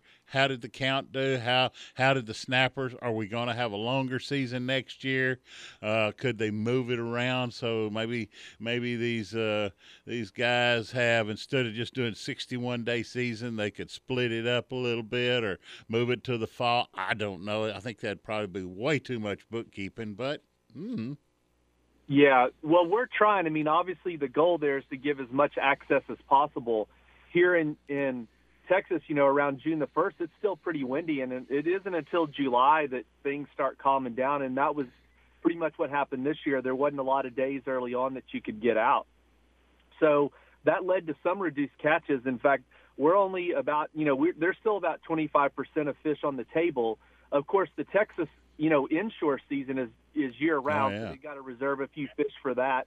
So I think that Texas Parks and Wildlife will evaluate where we are to see if there's any potential for reopening and that sort of thing, or you know, those fish will just apply to next year for increased seasons.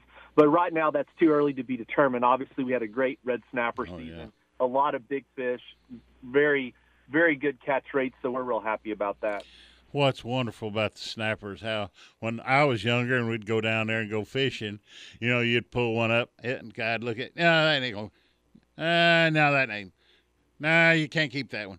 Nah, you can't keep that one. Then you pull one up. Yeah, let's measure that one. You might be able to keep him. Yeah, he's 14. Put him in the box.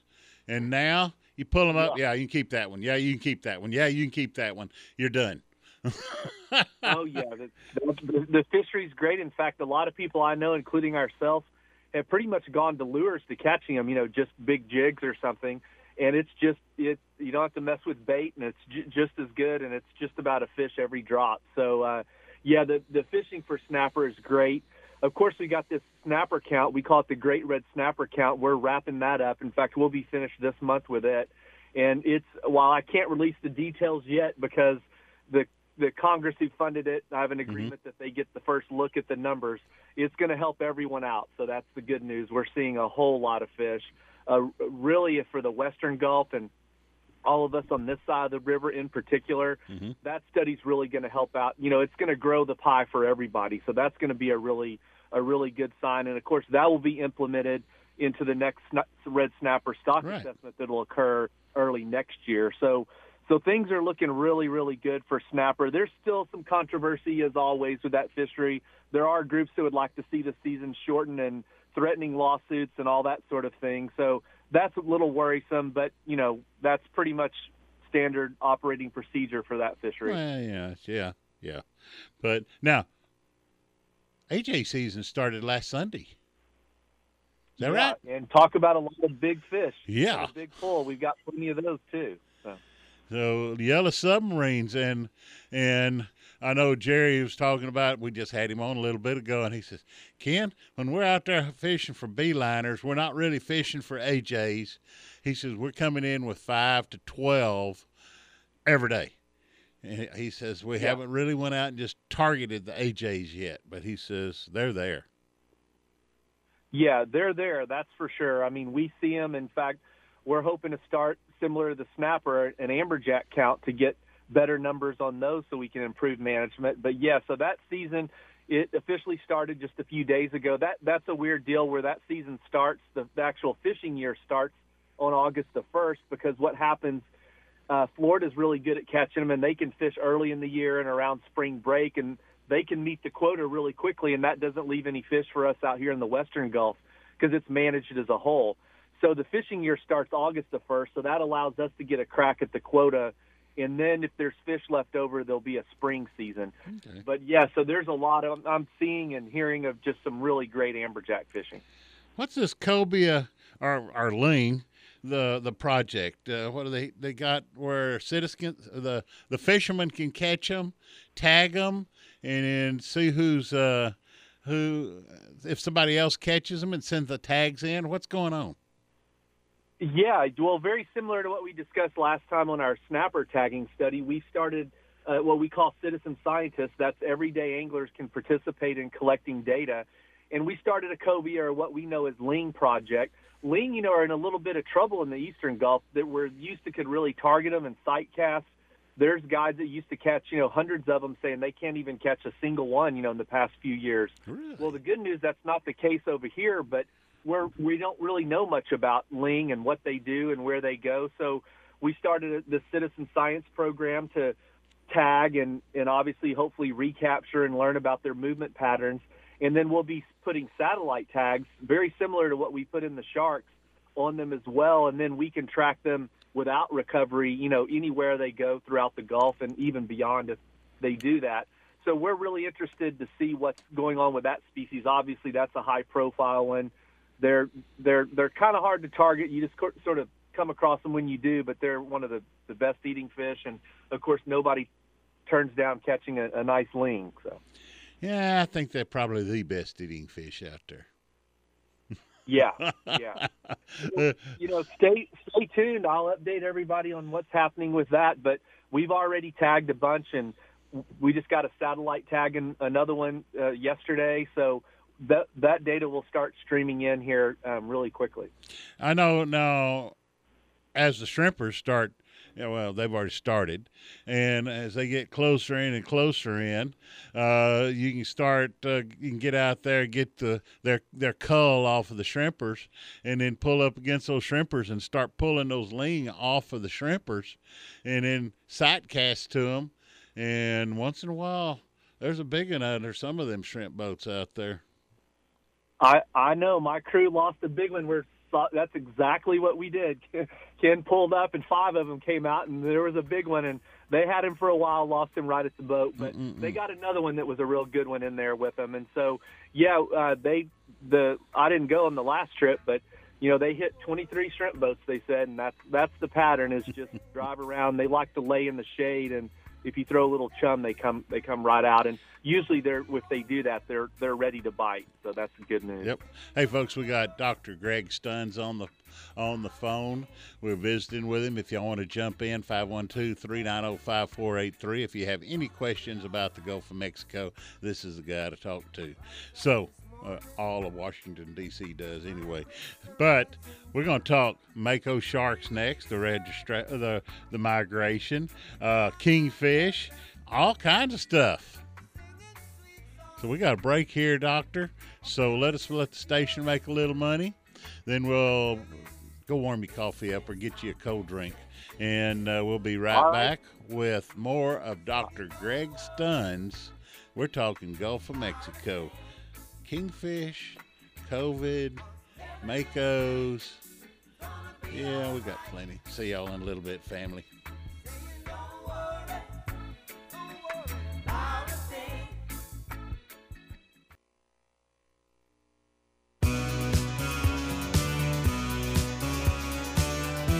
Welcome back to the great outdoors on Austin Sports Talk Leader, AM 1300 The Zone. Brought to you by United Ag and Turf. Now back to the Bud Light Studios and your host, Ken Milam.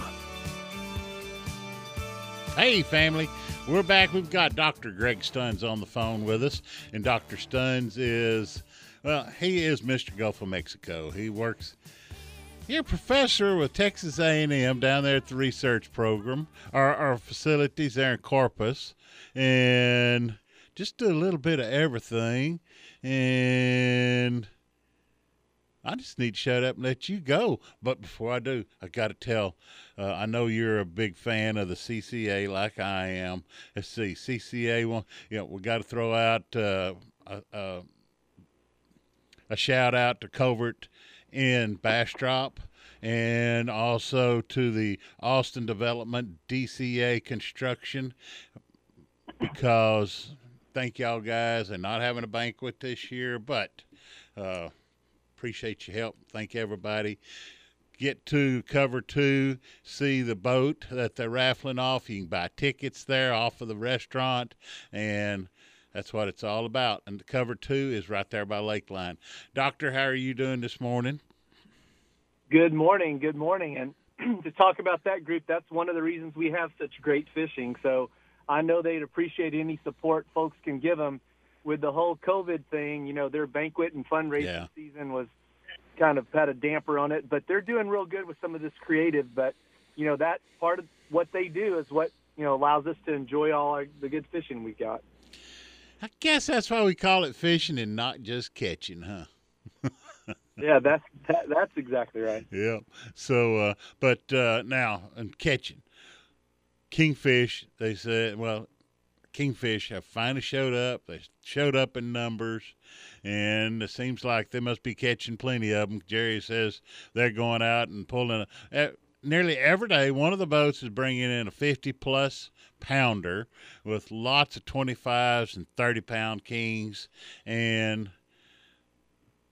the blackfin tuna are going to show up any time now. Here it is August, September, October, usually late September and first October. It all gets crazy on those. And the yellowfins be out there around the floaters. It's just fixing to blow up in the Gulf of Mexico. It is, and and those that like kingfish, they're catching them right off the jetty when that nice blue water moves in, and, and even not sometimes. And even in small boats, you don't have to go very far. I mean, you're definitely inside of the beach with pretty much more kingfish action than you can handle. So that's a lot of fun for the small boats. And of course, the further you go, you get into some of those blue water tuna species.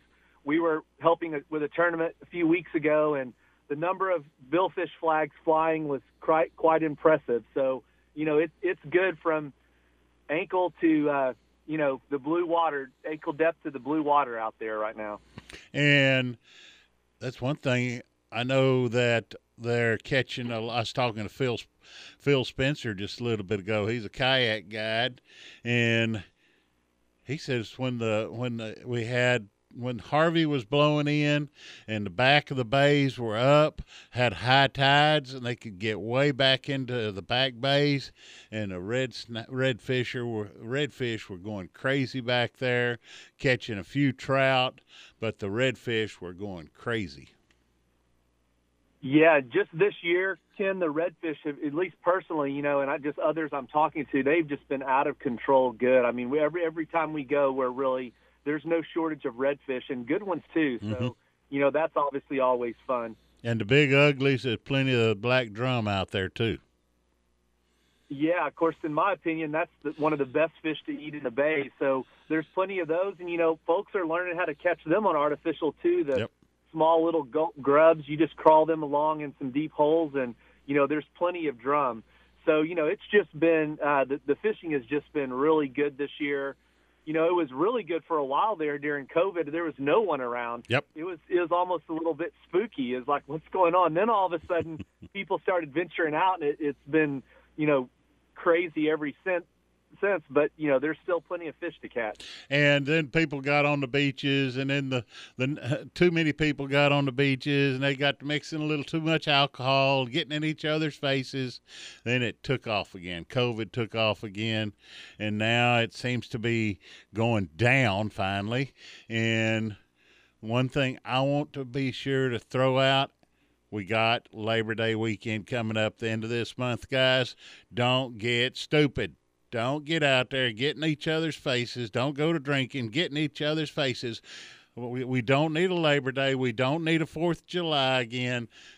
Labor Day, get away from each other. You can talk over here, you can talk to him over there. Wear that mask and just understand we don't need it to take off. If you want to watch football, we don't need the foot the, the numbers to go up. Yeah, I think our you know everybody wants to come down to the beach and Port Aransas to get away, and and I think that has our city officials a little bit spooked, and they shut the beaches down. Our county officials, I mean. So anyway, it's been quite the controversy around here, but we're making it through, and it doesn't seem to be hurting the fishing. Plenty Nope. of people can do their thing with families on a boat, and that's a nice getaway. Yep, it is. Now the Mako. We got a Mako migration. You know, I never knew there was Makos in in the, in the Gulf until probably oh, about 20, 25 years ago. And I was at a boat show, and this guy pulls out a this this big. Uh, uh, you know, jaw, shark mouth, all the teeth on the jaws, and I'm sitting there. Damn, what kind of shark is that? Oh, it's a mako. Oh, you went to California to get it? No. We we ca- we catch them off out in a couple of hundred, you know, a couple of hundred miles off of uh, Texas Gulf. Really? Yeah. And so I haven't tried it yet. I want to try it because I've seen pictures of them where they they stay in the air as much as they do in the water, and it looks like it ought to Yeah. be fun, and they are delicious. Well, it is fun, Ken. Let me tell you, you know, I'm fortunate that I get to handle a lot of charismatic fish, and I love every one of them. But Mako sharks are quite impressive when you look at what Mother Nature has done in terms of a feeding machine and sheer power. You know, they're the fastest fish in the ocean. They're running down tuna and fish like that, so they have you know really sharp gripping teeth that you know they they can so they can do their thing. But yeah, they leap out of the water 30 feet sometimes. In fact, sometimes we have to worry about them not coming into the boat. They're leaping so much, but it is quite the impressive sight. And just to, you know, I feel very fortunate that I get to interact with them. But probably the best thing is we get to put satellite tags on them. And it turns out our our fish in the Gulf, excuse me, go all over the place. The migration's happening now, actually moving out of the Gulf. Our sharks are up the East Coast. I just looked um, yesterday, and one of ours is kind of off out of the outer banks, and it'll probably keep going. And then this this uh, winter, they return back to the Gulf. Some go down to the Caribbean, and so that's obviously really interesting. It has a lot of management implications because those fish, you know, even if we have good management here in the U.S., that may that's typically not the case in other areas, and those sharks don't they don't know where they are in terms of jurisdictional boundaries. Nope. So anyway, but but yeah, so they're they're quite the impressive fish to to handle. And one thing about sharks, and any kind of shark, including makos, tiger, all of them, they get they they come out of Mexico. The longliners do are putting the nets out, and they go out there. They catch thousands of fish. Uh, they'll keep the red snapper, thousands of them. They the sharks. They'll take sharks, just cut the fins off, throw the rest of the shark in the water, waste it, just for the fins, folks. This is something that we've got to. I don't know what we got to make sure that it doesn't Yeah. happen. Well, that's that, and obviously it's a big waste, Ken. And something interesting, if they go on your your listeners go on ocearch.org, you can see one of our sharks. You know, its last ping was in a Mexican fishing village. You know, No, no. and so unfortunately they are getting our sharks, but they're nets and. You know, it's not unusual that the, the Parks and Wildlife will confiscate illegal fishing happening in the U.S. and there'll be 2,300, you know, a couple thousand sharks in a net is nothing, and so that that's pretty pretty sad because of the role those those predators play very important roles in the ecosystem. So we, while most people are worried about getting bit or, you know, think sharks are bad, essentially they they are key regular regulators in the, the system, and they allow us to have the the sport fishing we enjoy. So sharks are really important. So we want to preserve their numbers, and of course the whole finning thing is just you know a, a sad thing. Those fins are so valuable that the meat is not that valuable at all. As you mentioned, makos are one of the few that are actually good to eat, but in general they're so heavily contaminated with with mercury and other things. We we certainly don't recommend people eat sharks. But those fins are highly valuable, so they they unfortunately are suffering major black market trades and things. So uh, that's unfortunate. Folks, we got Dr. Greg Stunz on. We're going to have to break here and let the station make a little money. Uh, we're going to talk. Well, we will get to talking kingfish here in a little bit and COVID 19 and such as that. Shark Week also. We'll see y'all on the other side, family. Doctor, we'll see you in just a few minutes. We'll warm that drink up or cool it off, whatever. That's right. You're not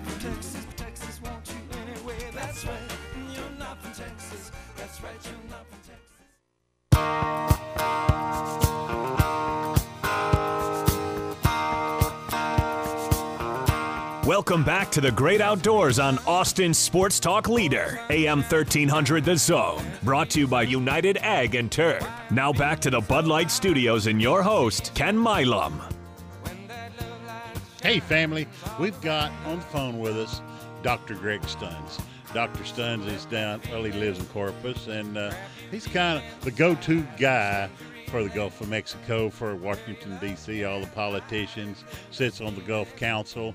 Pretty much the guy that has his thumb or finger on the pulse of the Gulf of Mexico. And uh, he took time to visit with us this morning, and thank you for that, Doc. Doctor, and uh, kingfish. Back when I was younger, you'd catch kingfish, and everybody, oh, you don't want to keep that. that that's just shark bait.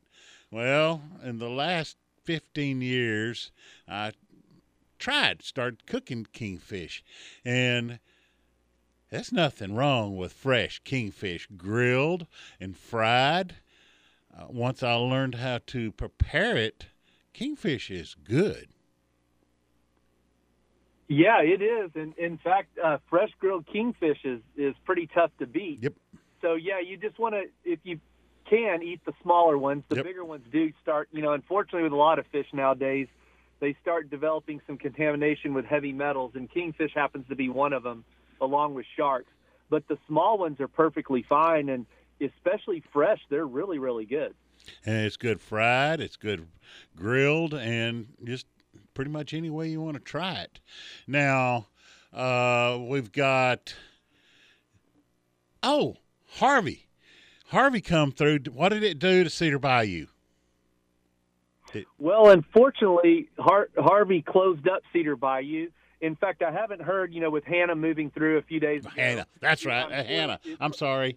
Hanna, you mean? Yes. Yeah, yeah. Hanna, uh, uh, you know, the tides were high enough to definitely have some flow there, but I haven't had my crew. We've been in sort of offshore mode lately. I haven't. We haven't been up there to see if that flow's retained. Probably not, unfortunately. But that that storm was a little too far south to really Yep. open that back up. Okay. So, uh, it- unfortunately, we're probably looking at, at dredging and getting you know heavy equipment up there to, to really do that, and, and that's in the works and that's happening.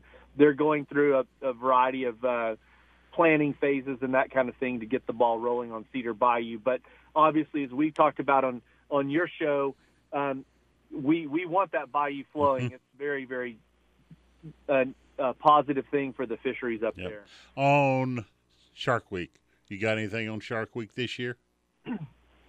Well, unfortunately, no. We'll have a lot of repeats going from our old shows, but COVID kind of caught up with us this year, and so because of university travel regulations and then just in general doing a show like that, what most people don't realize there's probably about 30 people, you know, all around on top Mhm. of each other when when you're really filming those shows, and that was that was not going to happen uh, in the middle of all that uh, Corona chaos.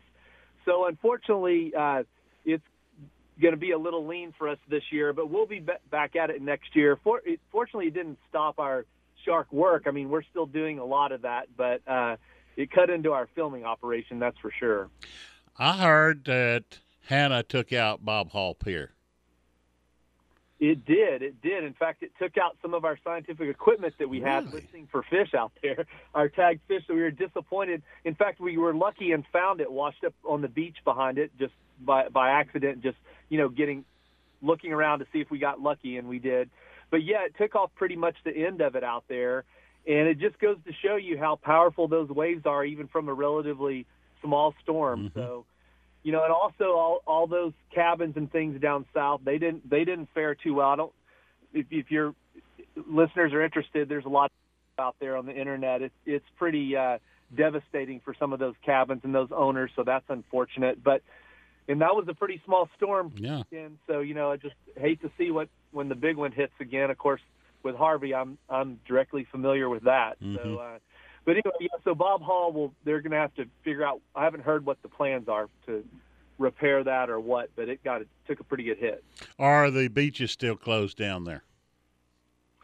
Well, the beaches are technically open, but it's just accessing them is the problem. So there's access points where you have to access by foot, Okay. and so uh, they're they're closed to vehicular traffic. Okay. But that really hadn't slowed down. You know, in Port Aransas, we're pretty much as busy as ever, and uh, people are just having to figure out other ways to get up to the beach than than driving. On the fishing off the off the beach, the guys that get out there with those big surfing rods and throw way out there, and and uh, how are they doing it? They just driving the uh, pieces of pipe into the ground, putting the rods in that.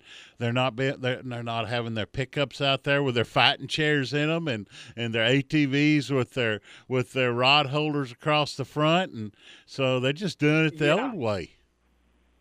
Uh, yeah, and having to walk it in, you know, I mean, uh, you know, that represents a, a, a, it's sort of a quiet fishery. In fact, most people don't know about it, but it's a, a major impact. A lot of economic drivers, a lot of people participate. This is, we're talking about down the Padre Mhm. National Seashore. And believe it or not, they catch makos right from the shore there, which is very, very rare uh, to think about, but they, they catch a few a year. But yeah, that's been curbed now. The, if, about mid, mid August, is the next time that the park is supposed to open back up to allow that kind of traffic. At least that's the current thought. But um, yeah, that really curbed that, unfortunately. So uh, folks are having to improvise and do other things and uh, revert back to just you know maybe not having such heavy equipment and that kind of thing on the beach. But the beachfront here in Port Aransas, they're catching a lot of trout and other things when it gets green and clear. They're the the you know small tackle, light tackle kind of fishing is has been really good. It's gonna be good. I know I'm fixing to run out of time, Doctor, and I know you have some some uh, places for people to go look at online and and possibly help. Uh, so I'm gonna shut up and just let you go now.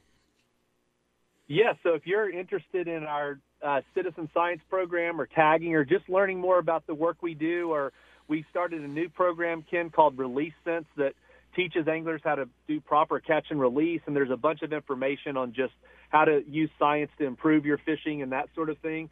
And it's all at sportfishresearch.org. It's one word, sportfishresearch.org, or just search the Sportfish Center and it'll it should pull right up. But a lot of good content there that we're real proud of been doing a lot of work with the folks down south in that empty stringers campaign and talking about keeping a few fish for dinner, which of course everybody loves to do that, but also release the rest so we can be wise stewards and, and ensure that resources is conserved for future generations. And so we've been uh, developing a series of videos and things that'll show how to release inshore fish, and that's been a lot of fun and has been a real successful program that's really taking off. Dr. Stunz, thank you so very much, my friend. I appreciate you coming on the show. As always, it's a it's it's so much fun to visit with you, and thank you, sir.